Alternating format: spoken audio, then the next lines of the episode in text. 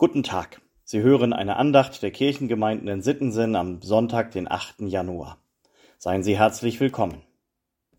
Liebe Hörerinnen, lieber Hörer, Armut kennt keine Pause und keine Feiertage. Das hat Jochen Brühl Ende letzten Jahres gesagt, der Vorsitzende des Dachverbandes der Tafeln in Deutschland. Die Not wird auch in unserem Land immer größer. Immer mehr Menschen sind auf die Lebensmittel angewiesen, die die Tafeln anbieten, auch bei uns in Sittensen. Vielen Dank an alle diejenigen, die sich bei uns und anderswo bei den Tafeln engagieren. Das ist nicht nur ein ganz wichtiger Dienst an unserer Gesellschaft, das ist auch Ausdruck eines Glaubens, der eben auch im konkreten Handeln sichtbar wird. Und gleichzeitig muss man sagen, da hat sich ja auch etwas verschoben. Der Ursprungsgedanke der Tafeln war mal, Lebensmittel zu retten, die sonst weggeschmissen worden wären. Inzwischen scheint es manchmal, dass die Tafeln schon ein fest eingeplanter Bestandteil unseres Sozialsystems wären. Als wäre es in Ordnung, dass Menschen zu wenig Sozialleistungen bekommen, weil es ja wenigstens schon mal günstige Lebensmittel bei den Tafeln gibt. Haben wir uns damit abgefunden, dass es in unserem reichen Land Armut gibt? Dazu kommen dann immer mal wieder populistische Auslassungen mancher Politiker, als wären Arme selber schuld und einfach nur zu faul zum Arbeiten. Jochen Brühl hat dagegen auf die psychischen Folgen von Armut aufmerksam gemacht. Arme sind ausgeschlossen von großen Teilen unseres gesellschaftlichen Lebens. Er sagt, Armut fördert Einsamkeit. Armut kennt keine Pause und keine Feiertage. An den Satz musste ich denken bei der Tageslosung für heute aus dem fünften Buch Mose. Da werden vor dem Einzug in das gelobte Land noch eben wichtige Dinge geregelt, nachdem das Volk Israel 40 Jahre durch die Wüste gewandert ist. Dazu gehört sogar schon so etwas wie ein Sozialgesetzbuch.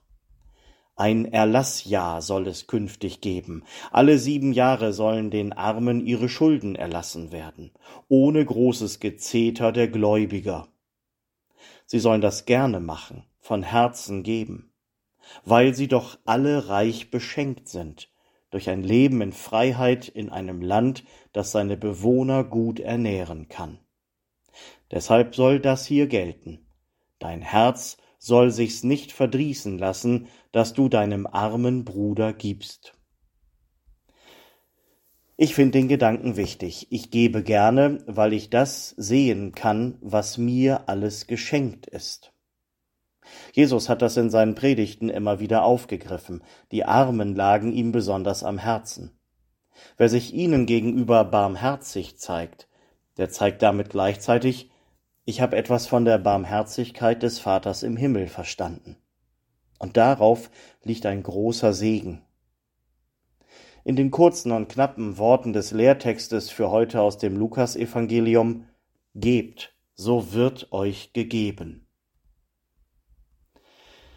Es ist so, Armut wird es immer geben, und Armut kennt keine Pause und keine Feiertage.